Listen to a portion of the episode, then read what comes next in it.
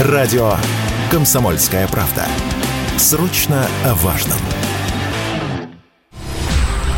Это прямой эфир радио «Комсомольская правда» в студии Михаил Антонов. Здравствуйте. Ну и мы продолжаем анализировать то, что происходило несколько часов назад, о том, как э, вроде как персональный конфликт между несколькими людьми перерос э, в нечто большее.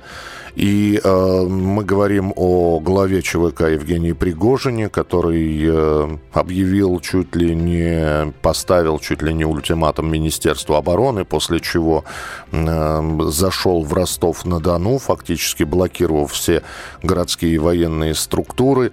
И до последнего было непонятно, а чем все это закончится, тем более, что, да, основная часть вагнеровцев находилась в Ростове-на-Дону, другая выдвигалась по направлению к Москве. Москве, но к вечеру все разрешилось. А, переговоры провел президент Беларуси Александр Лукашенко и под а, личное обязательство президента Российской Федерации Владимира Путина. Ну, во-первых, уголовное дело в отношении Евгения Пригожина прекращено. Во-вторых, по словам Дмитрия Пескова, пресс-секретаря президента, сам Пригожин отправится в Беларусь опять же, под э, гарантией безопасности. Единственный вопрос, конечно, который возникает, он туда отправится один, потому что когда начинался вот этот вот конфликт, было заявлено, что у, нас в ЧВК «Вагнер» 25 тысяч бойцов, и, конечно, не все принимали участие э, в том, что происходило. Но, тем не менее, здесь, конечно, большой вопрос. Беларусь готова принять только Пригожина или Пригожина и его бойцов? Ну и главный вопрос, который сейчас даже не что это было, а что будет дальше. И с нами на прямой связи специальный корреспондент «Комсомольской правды» Дмитрий Стешин. Дима, приветствую. Приветствую. Дим, ну что, что было, э, вот на твой взгляд, что это было? Горбачев в Фаросе. Горбачев в Фаросе, то есть аналогии с 91 годом, август. Да. А... Только не внешне, что нам показывали по телевизору, а что было, ну, на самом деле. Угу. Хорошо, что будет тогда? А, я думаю, будут серьезные перестановки в Министерстве обороны, изменения вообще подхода к ведению СВО, которое превратилось в затяжную войну. Я думаю, с этой целью и Путин сначала с военкорами встречался, чтобы получить информацию из независимых источников. Я говорю и про открытую часть, и про закрытую часть, потому что вопросы там очень неприятные задавались. Угу. Вот.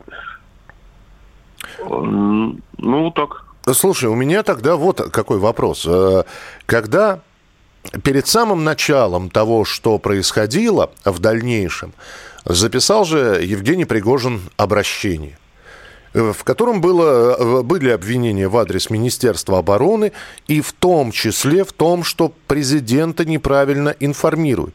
Это немножко идет в разрез с тем, что говорит и, и, и военкоры говорят, ну, президент встречался с военкорами. Вам-то, вам же не говорили, э, не, не, опять же, да, не, не, вы задавали вопросы, которые хотели.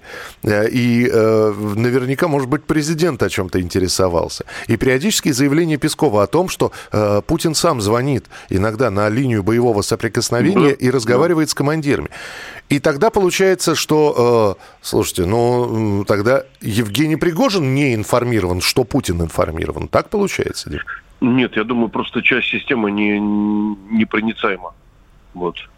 То есть на низовом уровне, ну, военкоры, да, мы же низовой уровень, по большому счету, имеющий отношение к СВО.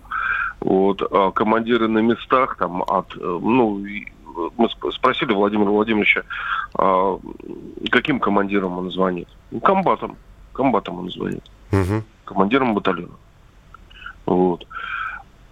А дальше черный ящик, который не реагирует ни на вызовы э, времени или момента, да, допустим, э, не идет навстречу ни, никому. Вот. Ну, ты знаешь, Пригожин же опять э, э, свое финальное видео вот на данный момент, когда он покидал Ростов-на-Дону, и когда эта ситуация уже дошла до точки кипения, и он все-таки сказал, что мы разворачиваемся, уходим в лагеря, он сказал, что мы не пролили ни одной капли крови вагнеровцев, вот, но сейчас кровь может пролиться, поэтому мы разворачиваемся. А что будет дальше с ЧВК «Вагнер», на твой взгляд? ЧВК «Вагнер» хотели ликвидировать. А, очень хотели, и много кто. Но это было невозможно сделать, когда они были в боях. Я видел, как они воюют. Они хорошо воюют. Они э, смогли пересобрать армейскую структуру, исключив ну, практически все недостатки, чем, чем мы болеем сейчас. Uh-huh. За счет этого у них была совершенно другая эффективность. Плюс э, сработал там эффект пылесоса, туда бежали э, толковые командиры, которые просто не уживались э, в официальной военной системе. Ну, система же не, не любит выскочек там каких-то инициатив. Или, или правдорубов, да. Правдорубов, да. Вот они все находили свое место в Вагнере. Это я знаю, просто э, я, я лично знаю одного из офицеров Вагнера там. Э, еще из первого призыва с 2014 года. Он профессиональный офицер, прошел множество войн в составе российской армии, а потом ушел в Вагнер.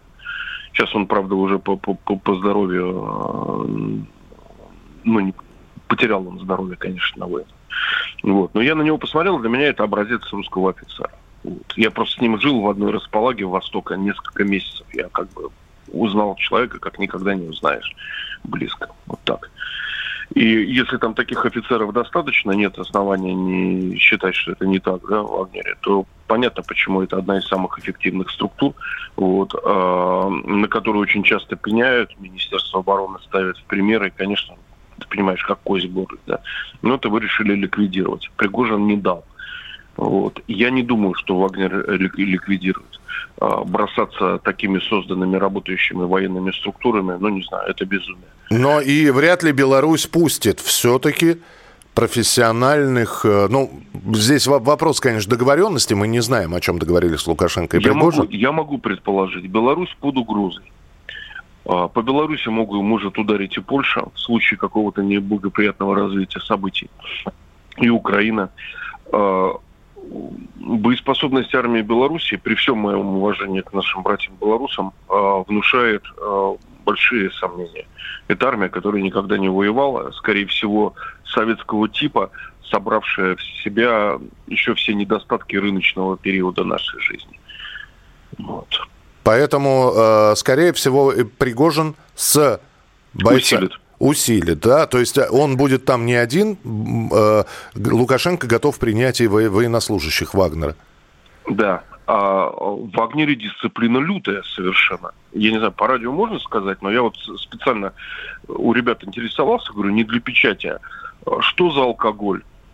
Минусуем. А, грубое обращение с местными жителями. Минусуем.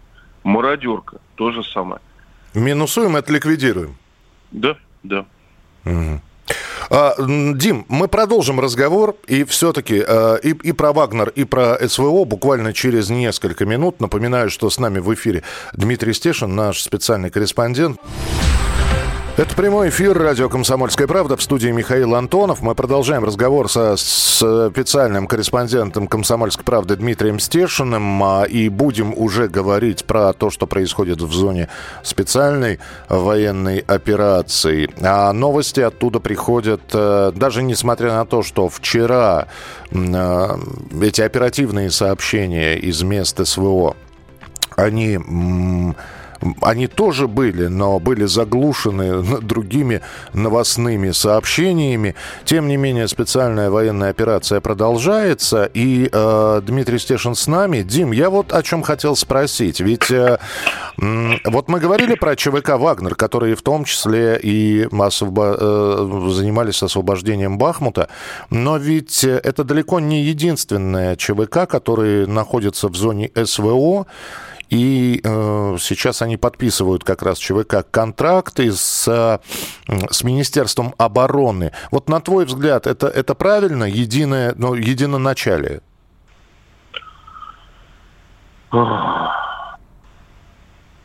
смотря кто команды. Угу. Ну, понятно, что от командира зависит очень многое, конечно. Нет, кто командует уже самой непосредственно армейской структурой на, на линии фронта. Но Вагнер показал, что относительная независимость, причем, ну, это мы считаем, да, здесь, в Москве, что Вагнер абсолютно не, независим в свободном полете. Поверьте, это не так. Вот. Э, совершенно плотный контакт с госструктурами. Он же не, не, не на базаре а покупает вооружение ЧВК «Вагнер». Вооружение, снаряжение, технику, правда ведь? Это передается официально вот, государством. Угу. Так что так. А то, что бросились после ну, успеха Вагнера создавать э, подобные ЧВК, у которых, ну, труба пониже. Дым, и, и дым пожиже. Да, их даже, ну, называют чоповцами, не, неофициально, там, на, на передовой. Но ну, это из серии э, прыгнул через речку, и все стали прыгать. Вот. То есть от количества качество не улучшается?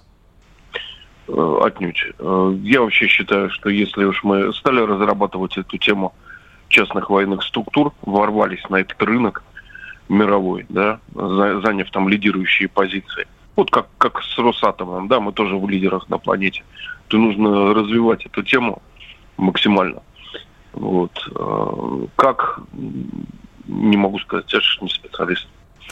А, вчера понятно, что и украинские средства массовой информации следили за тем, что происходит в России, и говорят, что вчера были попытки э, очередных наступлений в разных направлениях. Вот что известно по оперативной обстановке сейчас? Ну, я с товарищем вчера был на связи, который меня под, под, под работам в Запорожье. Вот. Ну, во-первых, он а, офигевал от того, что у нас здесь происходило. Да. Тут вот. Надо было ему сказать, что не он один. Вот. Да. Мы, мы ну, то, только по, про это практически общались, а вскользь, ну, была какая-то вялая попытка наступа на них. Э, технику под Малой Токмачкой пожгли, но это было не вчера, а позавчера. Там еще одна колонна появилась западной техники. Но то, что он мне рассказывал, да, они перестали пускать э, технику в бой, она ездит где-то по краям минных полей, не заезжая, пытаясь поддерживать пехоту э, огнем. Ну, получается плохо. Все, мне кажется, контрнаступ на этом закрылся. Враг только обозначает свою активность. Объясни, пожалуйста, вот э, не заезжая на минные поля, э, минные поля, с, э, но мины там не противопехотные, а именно противотанковые. Пехота по этим полям может идти. Ты знаешь, мне кажется, там все какие только можно мины стоят. В том числе и магнитные бундесверовские, которые ставятся дистанционно, и наши дистанционно поставленные ПОМ – один, если я не ошибаюсь, по-моему, два. Угу. Вот. Э, чего там только нет. У меня э, за последние полгода э, товарищ погиб на непонятно чье имение, да, и еще товарищи погибли и пострадали. Обычное дело. То есть война, она, она всегда, когда вот фронт становится позиционным, каждый пытается себя прикрыть, и часто это делается бездарно. Я просто один раз ну, заходил на позиции со снайперами нашими. Бац, растяжка. Одна, вторая, третья. Спрашивают, ребята, а откуда растяжки взялись? А вчера тут казаки сидели, значит, растяжки поставили и ушли, вообще никому не сказав. Ну, а, но... то, есть, то есть они посидели, они по растяжке, да. чтобы, чтобы враг не подобрался? Себя, себя обезопасить, а, да. Да, а когда ушли, забыли их снять просто? Да вообще, хоть сказали бы, я не знаю. Молодцы. А, слушай, а вот сейчас война, э, те самые военные действия, которые происходят вот на этих э, как раз линиях соприкосновения с минными полями, с сорвами, со всеми, это не, пере, не переведет ее в, в, в битву вот в такую позиционную войну? Когда-то снова, значит, бог войны артиллерия, ну вот, пожалуйста, да, украинские войска выпустили 15 ракет по Горловке из РСЗО.